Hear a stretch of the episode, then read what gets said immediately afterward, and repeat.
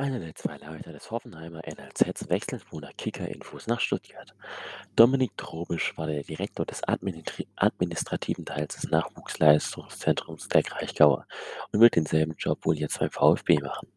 Dabei wird er den umstrittenen Rainer Mutschler ersetzen, der im Zuge des Datenskandals eine der Hauptpersonen war. Die Hoffenheimer Fans sind darüber einigermaßen aufgebracht, weil Trobisch von 1899 lange Jahre hochgezogen und als vielversprechende Führungskraft gehandelt wurde, ihm dann aber vor einem Jahr die alleinige Führung des Hoffenheimer NLZs nicht zugetraut wurde.